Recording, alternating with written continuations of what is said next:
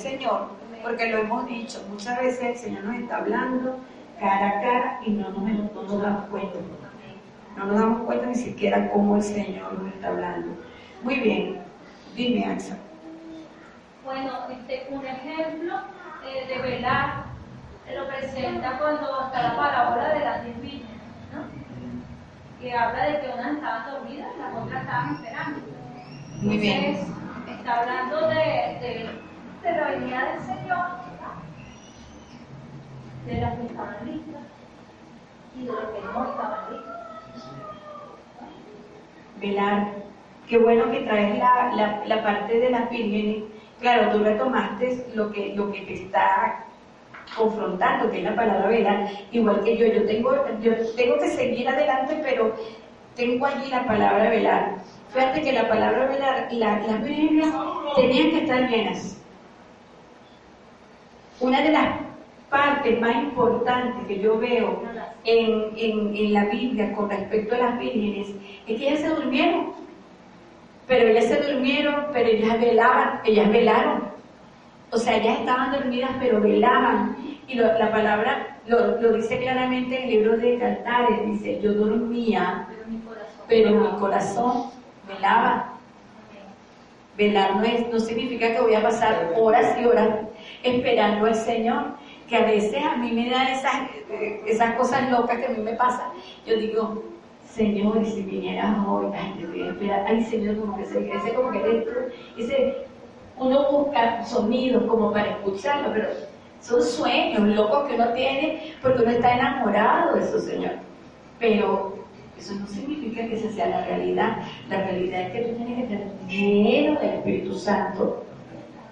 Que estar repleto de manera que si duermes, si el Señor tarda, como ha tardado, y tal vez siga tardando un poco más por amor a los que están perdidos, entonces nos consiga también lleno del Espíritu Santo. Entonces quiere decir que velar también tiene que ver con llenura del Espíritu Santo. Tienes que tener ese aceite dentro de ti. Gracias, Axa, por ese ejemplo. La oración protege para no entrar en tentación. ¿Cuántos lo creen? Amén. La oración, y ahora sabemos que también es velar. Tengo que retomar esto y, y recondicionarlo. Porque si ustedes ven aquí, entre mis papeles dice la oración protege para no entrar en tentación.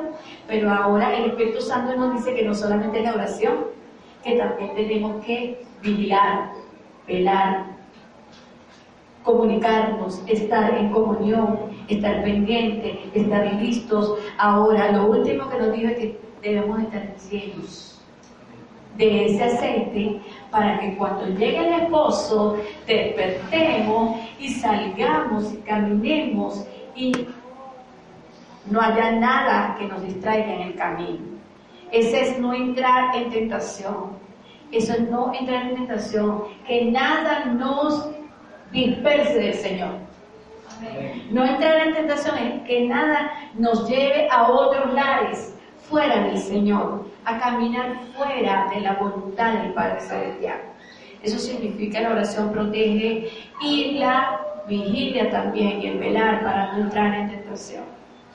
La oración, y aquí hay un poco de, contro- de controversia, pero quiero decírselos y se lo voy a hacer con toda la responsabilidad.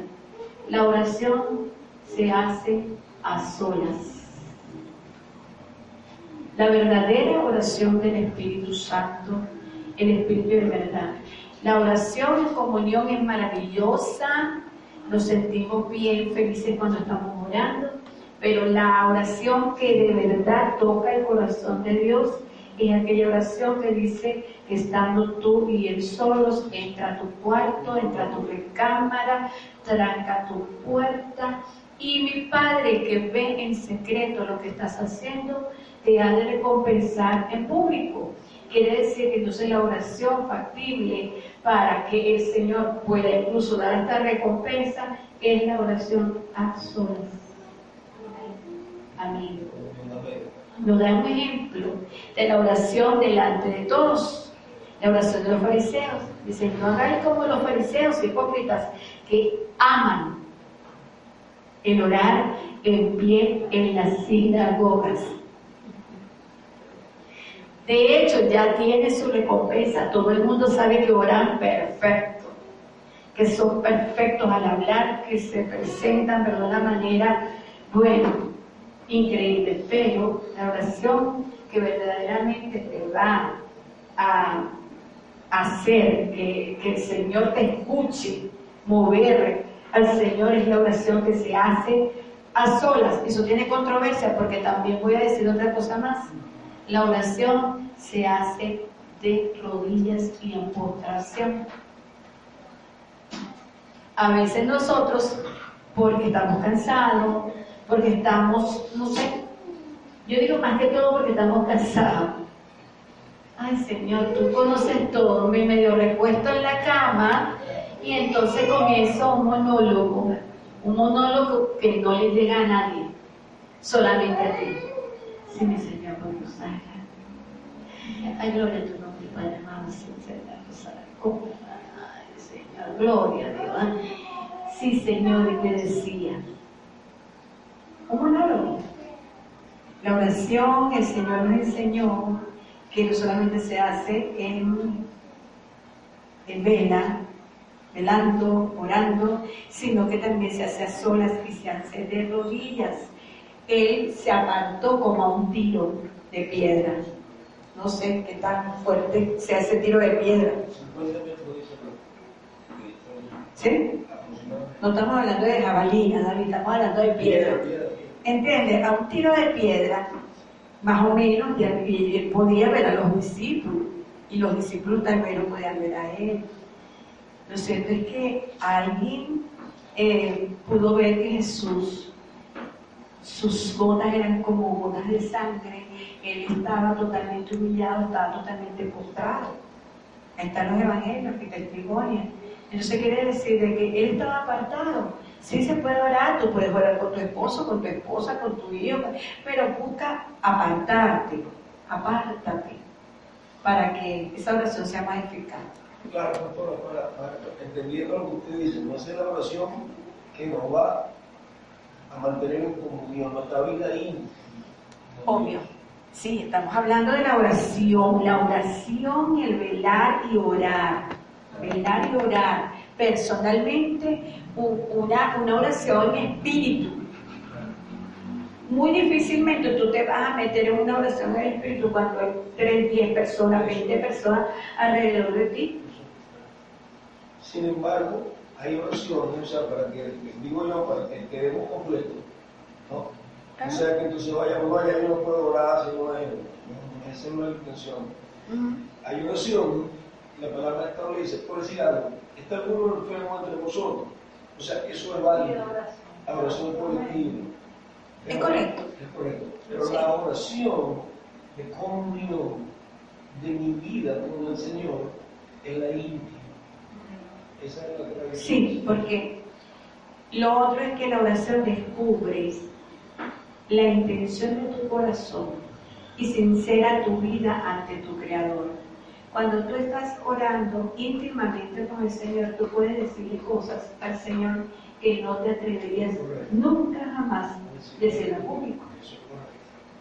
Señor, mira mi intimidad y comienzas a hablar y ahorita que estamos aprendiendo a orar, que estamos eh, aprendiendo a orar, y hago un, paréntesis con respecto a que estamos aprendiendo a orar.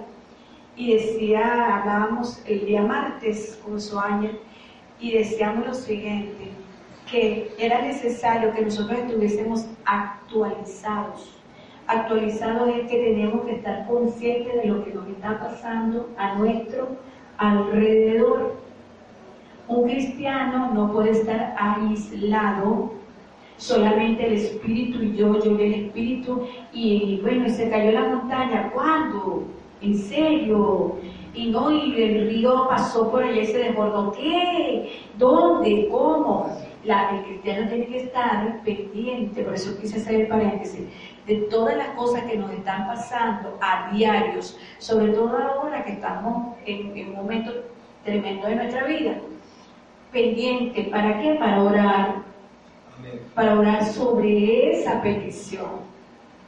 para pedirle al Señor, saberle pedir, pedirle de una manera imprecatoria, o pedirle en acción de gracia, o pedirle eh, libertad sobre ciertas cosas. O sea, hay que aprender a orar como el Señor nos está enseñando a hacer.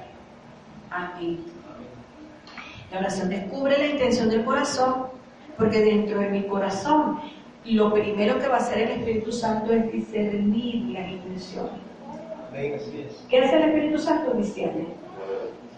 Discierne lo que nosotros tenemos por dentro. Y dice que pedir como convenir, como conviene, no lo sabemos. Imagínense que usted dice, tengo tanta rabia, Señor, que tengo una rabia. Eso no lo va, eso no te lo va a llevar el Espíritu Santo delante del Padre jamás. Pedir como conviene. No, Señor, así no es. El Espíritu Santo te traduce y te lleva delante de la presencia del Padre lo que su santidad permita. Amén. ¿Ven? Entonces, esas cosas se filtran a través de la oración y a través de la presencia del Espíritu Santo. O sea, en otras palabras, que ora tiene que orar en el Espíritu para que pueda esa ser sedazada, o sea, pase por el sedazo del Espíritu Santo, la oración. ¿De qué no es tan fácil orar? Se nos va haciendo como un poquito complicado cuando nos damos cuenta de toda la cantidad de cosas que tenemos que hacer. No es, en el nombre de su amén, ya chu, chupulón para la cama. Hay que saber hablar con el Señor. La oración genera un acto de obediencia. Genera, genera un acto de obediencia. No es un acto de obediencia, genera un acto de obediencia. Cuando nosotros aprendemos a orar religiosamente llegamos delante de la presencia del Señor, Señor, llegó nuestra hora, eso te permite ser obediente a tu precepto, a lo que tú mismo has estimado para el Señor. Yo tengo tal hora para orar, ineludible. Y les voy a poner un ejemplo. Hay hombres de otras religiones que adoran a otros dioses y están en cualquier parte, en cualquier país del mundo. Se hacen las 12 del mediodía, ellos sacan su sábana donde estén.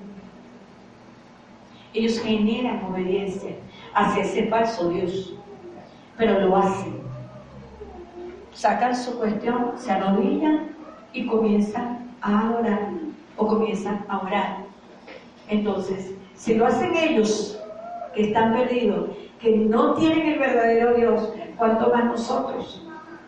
Esa cita diaria que debemos tener con nuestro Dios, eso se llama comunión. Diga comunión. comunión. Todo cristiano debe tener comunión. Cristiano que no tiene comunión con el Señor, ¿cómo se le va a llamar cristiano? Esa misma persona no se puede no, eh, no se puede, no puede burlar a Dios.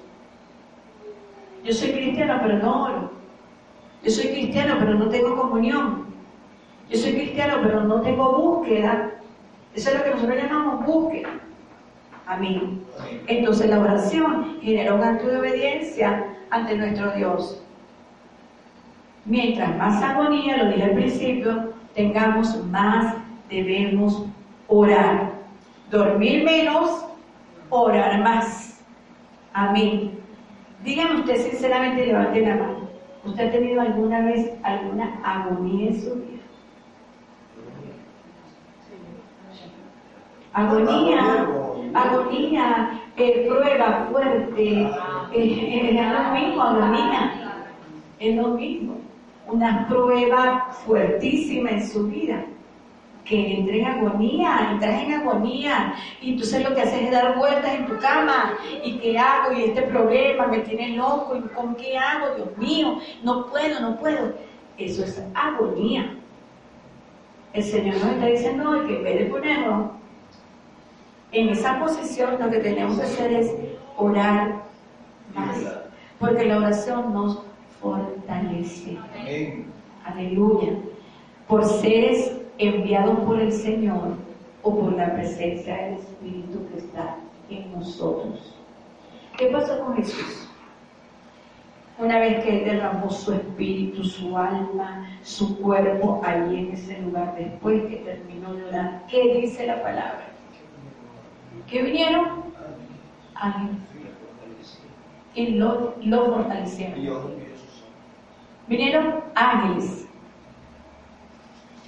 Si usted no cree que los ángeles de alguna manera nos favorecen, esta es una parte de la Biblia que dice que nos favorece y casi siempre está relacionado con la oración. Daniel, cuando se le presentó el ángel, estaba en oración. Jesús en el Exemaní en oración. Es necesario que nosotros entendamos que hay seres espirituales que el Señor puede enviar a fortalecerlo. Todavía recuerdo eso que me impresionó tanto, Billy Graham, es un, fue un predicador bautista.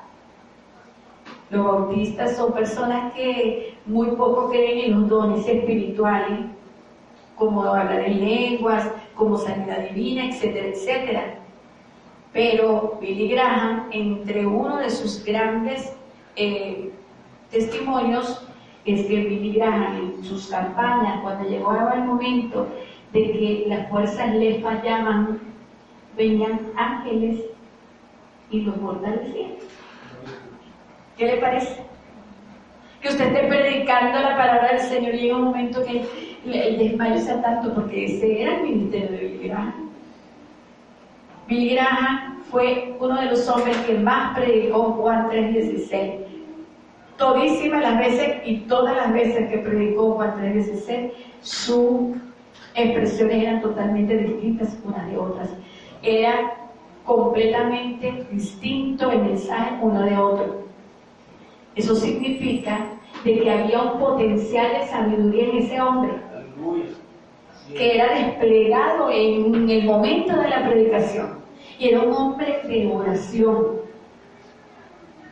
Cuando la persona es potente en su, en su forma de, pensar, en su sabiduría, desgaste, tiene, sufre demasiado desgaste, desgaste físico.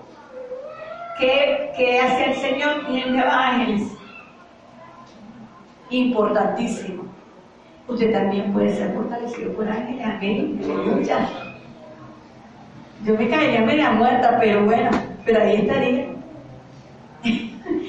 Como dice Juan, Juan estaba allí en el día del Señor, estaba en el Espíritu en el día del Señor.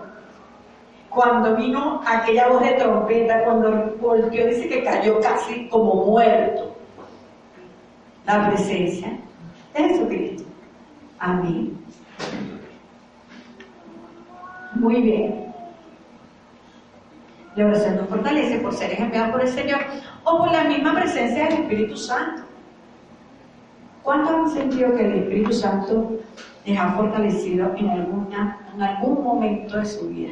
Cuando han estado angustiados, cuando han estado agobiados, cuando se han sentido perseguidos. Yoliani, ¿qué pasa? Cuando se han sentido perseguidos, cuando se han sentido... Yo creo que todos. Pero es la forma como oramos, hermano. Es la forma como oramos. Aquí voy a, darles la parte sistemática de la oración no penitente o la oración de una despedida o la oración de un ministro que se despedía. Estas son las varias varias formas de oración y se las voy a decir, se las voy a enumerar. En Juan 17 el Señor nos enseña a orar para dar un reporte. Amén. Eso lo, lo entendimos el día domingo, ¿verdad? ¿Y cómo hace el Señor? Vamos a Juan 17. ¿Cómo hace el Señor? Lo primero que el Señor hace es mira el producto final. Juan 17, 4 al 8. Léanlo por favor rápido.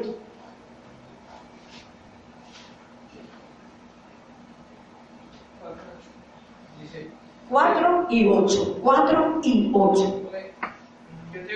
Yo te, he glorificado en la tierra. He acabado la obra que me diste que, que hiciese. El 8. Porque la palabra que me diste le, le he dado y ellos la recibieron y han conocido verdaderamente que salí de ti y han creído que tú me enviaste. Y han creído que tú me enviaste. Eh, él está mirando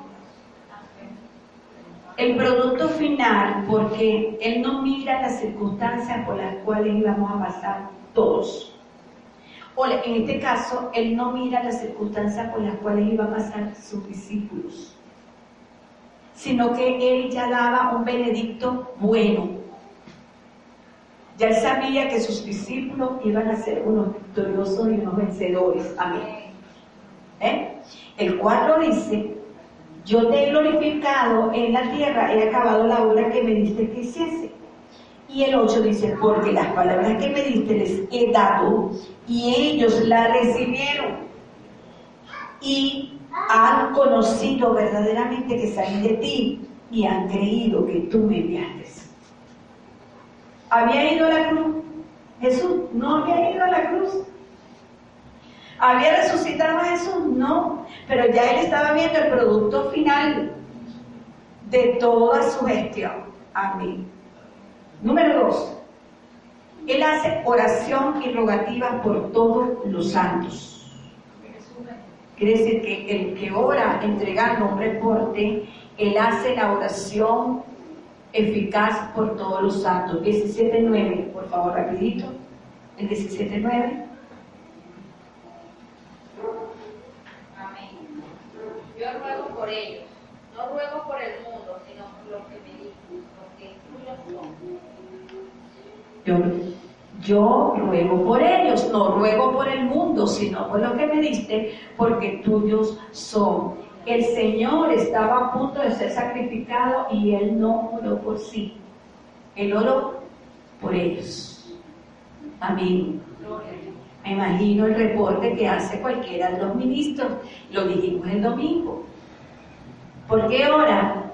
Señor, ya me voy para el cielo. Señora, no, Señor, mira, mira lo que estoy dejando. Míralos a ellos, mira a los santos, Señor. Mira, aquí está en tu reporte, pero ahí yo me voy. Ya yo estoy contigo, como lo voy a decir más adelante, pero ellos están en la tierra, ellos están aquí. Él hace ese tipo de oración rogativa por todos los santos. Efesios 6, 18 dice, con toda oración y súplica, orar en todo tiempo en el Espíritu. Y así velar con toda perseverancia y súplica por todos los santos. O sea, Pablo toma de esta posesión del Maestro, de nuestro Señor Jesucristo, toma para decir en Efesios 6, 18 que tenemos que hacer las oraciones con toda oración, con toda súplica, en todo tiempo.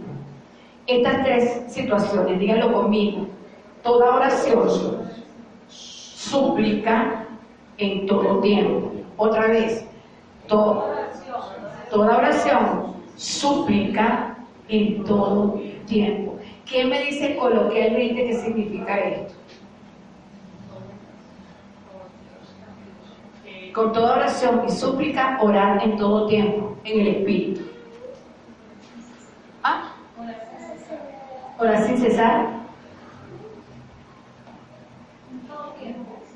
¿Ah? En todo tiempo, difícil que... Estas tres cosas, ¿cómo ustedes explicarían esta palabra? Si me poner, vamos a poner un ejemplo como el de David, que pidió fortaleza cuando Saúl lo estaba persiguiendo para matarlo. Y él eh, le pedía al Señor que le diera fortaleza porque no, él no iba a cometer algo, algo tan atroz un hijo de Dios. Entonces ahí hace reflejar que nosotros tenemos que pedir súplica también al Señor para que nos dé fortaleza en toda la oración. Amén. ¿Quién más dice algo que tenga que ver con oración, con toda, toda oración? Dice Jesús 6, 18, con toda oración y súplica. Orar en todo tiempo en el Espíritu. ¿Qué dice Liliana?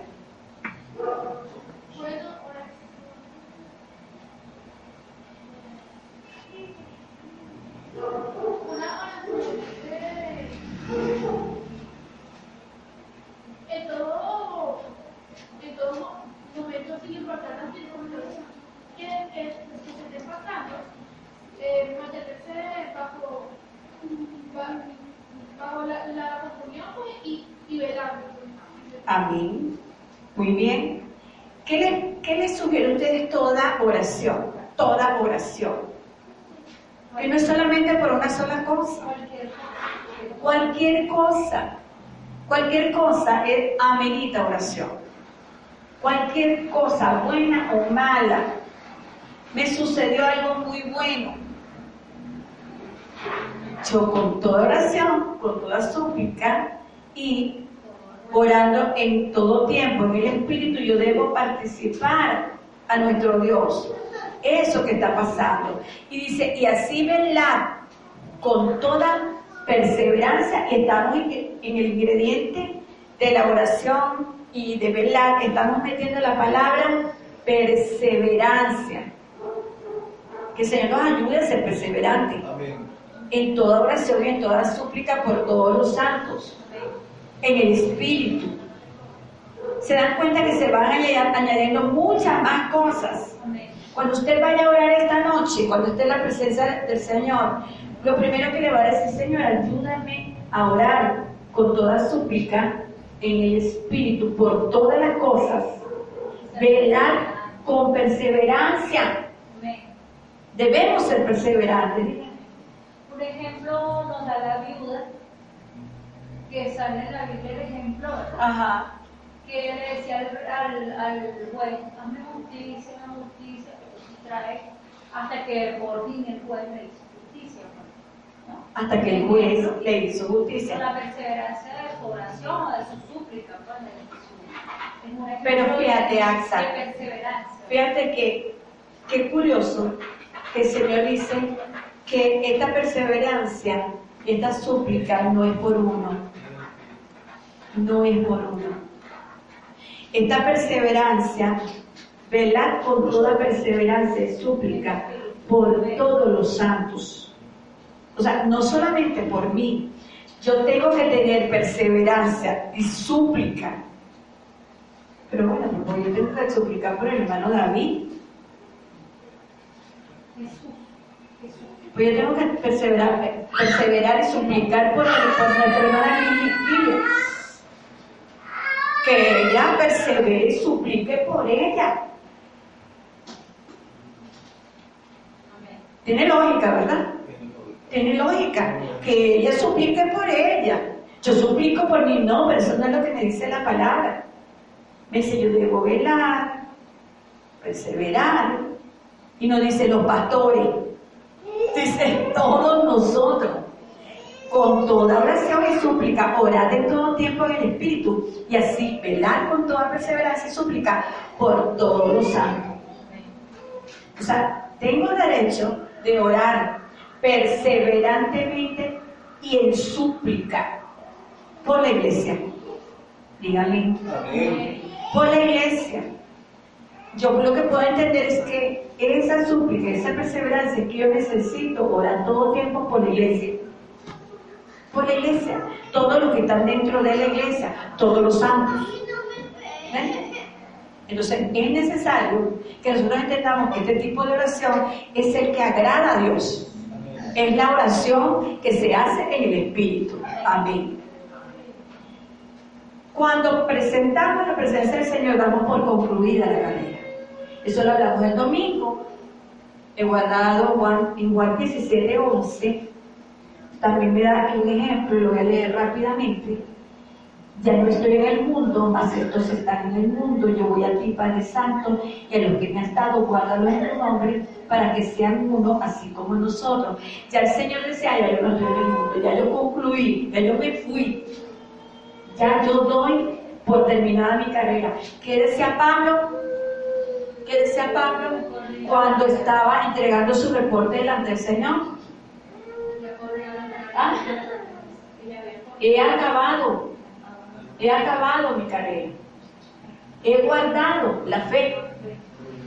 Por lo demás, me espera la corona de vida. O sea, ya yo hice todo lo que tenía que hacer. Por eso es que yo pienso que cada uno de nosotros debería darle un principio, un inicio y un finiquito a todo trabajo que le hagamos al Señor. Y aquí me voy a detener también un poquito porque es muy importante. Si yo voy a comenzar a hacer algo para el Señor, piensen y, y quiero atención, si yo voy a comenzar algo para el Señor, lo lógico es que yo lo termine. ¿Verdad que sí? Comienzo y lo termino. Por eso es que somos tan ligeros para tomar decisiones. Sí, como no, yo mismo soy. El evangelismo, no, mire, yo soy el primerito que voy. Y en la yo también. Y en, el canto, yo me yo no, anóteme a mí. Si nosotros pensásemos un poquito más, con más criterio, con más criterio, ¿saben lo que haríamos? Nosotros nos trazáramos un proyecto de trabajo sobre eso que nos están pidiendo. Amén. Por ejemplo, nosotros ahorita tenemos, estoy poniendo un ejemplo válido y a propósito, porque tenemos la primicia dentro de tres semanas. Es para el día 20, no es para el 16. Yo pensé que era para el 16, es para el día 20 y 21. Y ya les, les digo por qué 20 y 21. Estoy tratando de resumir la primicia en dos días, el día sábado en la mañana y el día domingo en la mañana, para que podamos hacer nuestras cuestiones bien bonitas. La primicia. Resulta que a mí me fue aceptado, ejemplo, hacer la obra de teatro. Señor, comienzo, yo voy a hacer la obra de teatro. Tiene un comienzo, tiene un desarrollo, tiene una presentación y tiene un final. Señor, gracias, ya lo hice. Amén. Es lo lógico, es lo natural. Cada cosa que nosotros nos emprendamos en esta vida para el Señor, debemos dar un comienzo, un desarrollo, una presentación y un final. Dice amén. Porque es lo justo. ¿Para qué? Para que pueda haber efectividad en nuestro trabajo. Y eso lo hacemos, por supuesto, con respecto a la oración. Así podemos decir, ya concluí la carrera. Ya lo hice y lo hice bien. Fui a Asia Menor, fui a, Antioquía, fui a Efeso y fui a Corea. O sea, ¿a dónde no fue Pablo? Y él daba su reporte delante del Señor. Así que comience desde ahorita a hacer ese ejercicio. que estoy haciendo para el Señor? Ah, estuvo más o menos trastabillado ese asunto, pero vamos a ordenar las cosas. Señor, yo estoy haciendo esto para ti, este es mi principio, este es mi desarrollo, esta va a ser mi presentación, y bueno, al final tú me ayudarás a llegar hasta el final. Amén. Gloria a Dios. Amén. Así es. Manifiesta su gestión delante de Dios, eso está en Juan 17, 12, y lo voy a leer rápidamente. Cuando estaba con ellos en el mundo, yo los guardaba en tu nombre, a los que me diste yo los guardé, y ninguno de ellos se perdió. ¿Qué hizo que hizo nuestro Señor Jesucristo, Él manifestó su gestión delante de Dios. Señor, yo hice esto, esto, esto y esto. Ahora, ahí está. Lo pongo delante de tu presencia. También en 2 de Timoteo 4.7, que es la expresión de, de Pablo, he peleado la buena batalla, he acabado la carrera, he guardado la fe.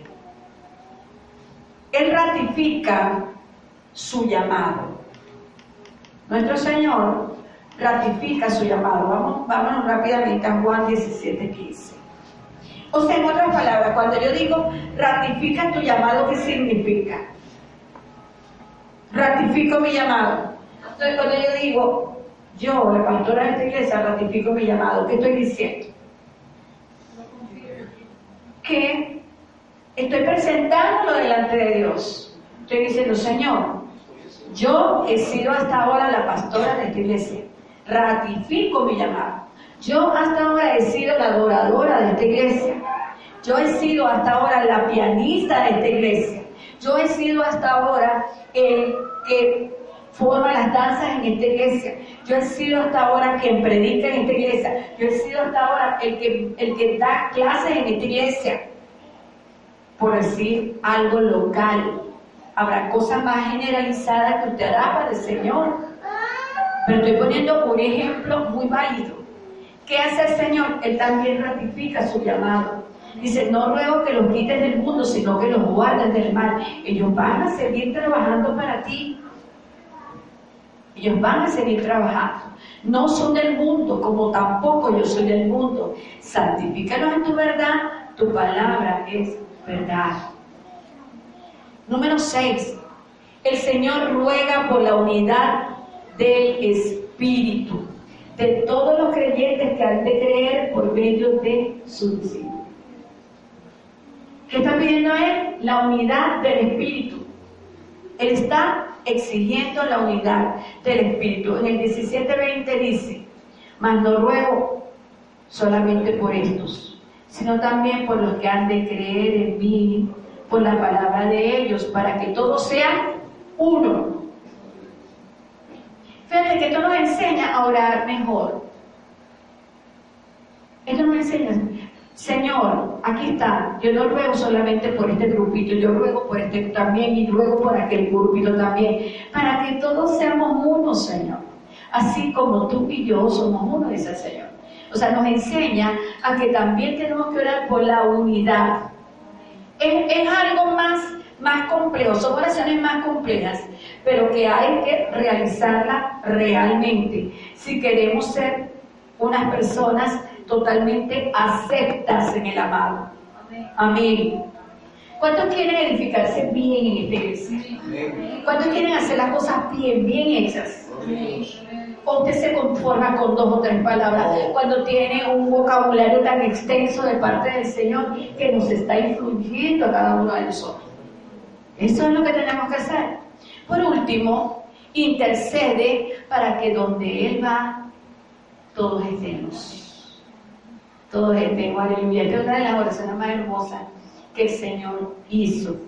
Señor, para que donde yo estoy, vamos a leerlo, 17:24. Padre, aquellos que me han dado, quiero que donde yo estoy, también ellos estén conmigo, para que vean mi gloria que me has dado, porque me has amado. Desde antes de la fundación del mundo y así él termina con su oración. En conclusión, ¿ustedes creen que hay más aditivos que ponerle en nuestras oraciones? Dígamelo sinceramente. A su oración personal, ¿usted cree que tiene que ponerle más aditivos? Amén. En sí, en sí. Ustedes se quedan esperando para ver si yo les digo, no, en un sí, en todo esto, todo esto que acabo de decirles. Y son cosas que aparentemente deberían de ser desinteresadas. Amén. Amén. Nosotros oramos no solamente porque tengamos un interés de que el Señor haga manifiesto lo que nosotros queremos, nosotros oramos y velamos porque queremos estar en su presencia. Póngase de pie y vamos a darle gracias al Señor. Aleluya. Si usted quiere que su oración sea efectiva y que se realice con efectividad, usted debe protegerse a través de ella, orando y velando, aleluya, para no entrar en tentación y en lazo del diablo Usted debe tener su oración a solas, aleluya, y de rodillas, como debe ser, en total rendimiento delante de la presencia del Señor. Porque usted sabe que la oración va a descubrir la intención del corazón del hombre y va a sincerar su vida ante su Creador. La oración también le genera un acto de obediencia entrega de corazón y de obediencia para nuestro Dios, porque se va a hacer con perseverancia, aleluya. La oración, mientras tenemos problemas agónicos, mientras tenemos luchas frecuentes que ameritan de orar con lloro, con súplica, debemos hacerla Mientras más agonía tenemos, dormimos menos y oramos más. Amén, aleluya. La oración nos fortalece. Por ser enviados por el Señor, por seres que el Señor puede enviar o por la presencia de su mismo Espíritu Santo. Amén. Nosotros cuando oramos delante de la presencia del Señor, el Señor nos dijo, cuando oréis, oraréis así. Padre nuestro que estás en los cielos, santificado sea tu nombre. Venga tu reino, hágase tu voluntad, en la tierra como en el cielo. El pan nuestro de cada día, danos hoy.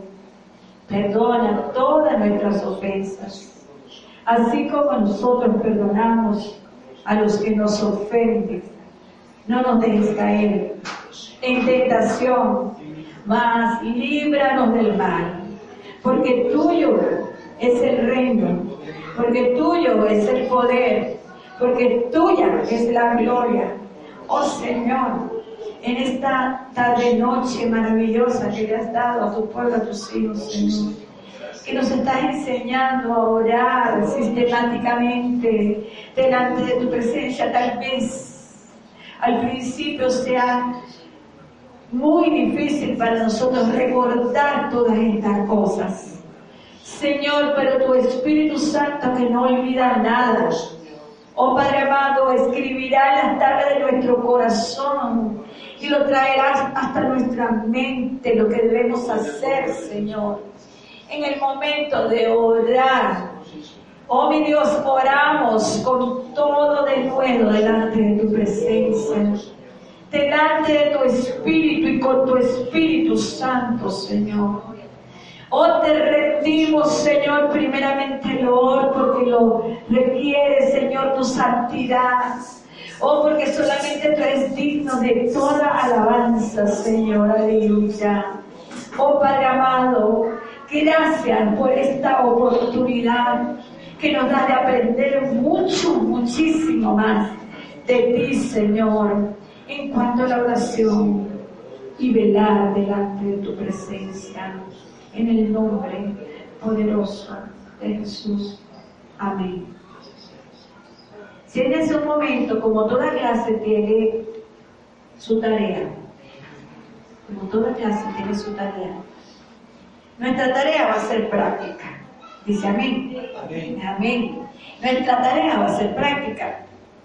Nosotros vamos a comenzar por lo menos en esta semana, vamos a darle una semana a ustedes y a nosotros, a todos nosotros, para que comencemos a orar y a velar como el Señor lo está requiriendo. ¿Qué les parece? ¿Qué les parece? ¿No? ¿No les parece? ¿O todavía no han entendido lo que yo quiero decir? Les voy a explicar. Si yo comienzo desde hoy hasta el jueves que viene, a orar, como nos está enseñando la palabra. Si se olvida de algún rubro, usted lo que tiene que hacer es abrir Juan 17. O abrir la oración en el Hexemaní. Y usted se recordará de esta clase que el Señor le está dando. En el Getsemaní, mientras más sueño tenían los discípulos, más debieron orar. Quiere decir que usted desde hoy, usted, si tiene mucho, mucho, mucho sueño, usted por lo menos, el Señor debería decirle a su oído, no pueden ni siquiera velar conmigo una hora. Por lo menos una hora en la presencia del Señor con ruegos, con rogativas, con ruegos, con súplica, por todo, por todo, todo lo que usted quiera, rogando en la presencia del Señor, con perseverancia también por todos los santos. Y el jueves nos vemos y hablamos acerca de esto. ¿Cómo le fue? Amén. ¿Cómo le fue? Al principio les va a costar, y nos va a costar al principio rogar por una persona que apenas le tengo medio cariño. Oye, qué difícil se me va a hacer rogar por esa persona. Pero yo te aseguro que eso trae un trasfondo. Eso trae un trasfondo mucho más profundo. A lo mejor lo que el Señor quiere es que tú aprendas a amar por medio de la oración. Sí, Señor. Aleluya. Pastor, Comienzas a llorar por esa persona. Comienzas a rogar por esa persona. Como estuvieses orando o rogando por un padre tuyo, por un hermano tuyo, por un amigo tuyo. es que no puedo orar por esa persona. Es que no puedo, No puedo, no puedo. no me sale. Entonces, mientras más la mi- mente dice, no puedo orar por él, que no puedo, no puedo. Entonces, hoy manda el Espíritu Santo y dice, "Fuerza, que siempre se va a dar, porque allí está la victoria. Oración y A mí súplica. se me ha presentado esos casos. No lo estoy diciendo porque yo tengo un desconocimiento de lo que estoy hablando. He estado en oración y he llegado a la persona a mi oración, Dios mío, ¿qué hago? Y digo, bueno, Señor. Jesús. Perdóname, Señor, sí. Ten misericordia, guarda Yo hago esto, lo paso rápido. Me dice y paso rápido. Me cuesta y fuerte, pero el Señor, el Espíritu Santo me está diciendo que como me cuesta, tengo que hacerlo. Amén. ¿Les parece? Lo hacemos como tarea, lo hacemos como ejercicio. Yo lo pienso hacer. Yo lo pienso hacer. Señor. Me voy a hacer una lista. Es más, me la voy a hacer. Porque posiblemente se me olvide alguna persona. Se me puede olvidar. Y tratar, y aseguro que esa hora le va a pasar rapidita. Cuando usted se mete con el Señor y comienza a orar, de verdad, en espíritu y en verdad. Amén. Estamos despedidos, hermanos, que el Señor les bendiga. Mañana viernes tenemos ensayo. Ojalá mañana viernes no comiencen a reaccionar, dice que van a reaccionar la, lo- los, la luz, pero en el nombre del Señor, si esto llegara a pasar, nos veríamos temprano, hermanos, yo creo que a las 4 de la tarde está bien, ¿verdad? Que nos reunamos. Nos reunimos en la casa para orar y para ensayar las canciones. Vete trayendo preparado algo que tenga alusivo para nuestras primicias, canciones.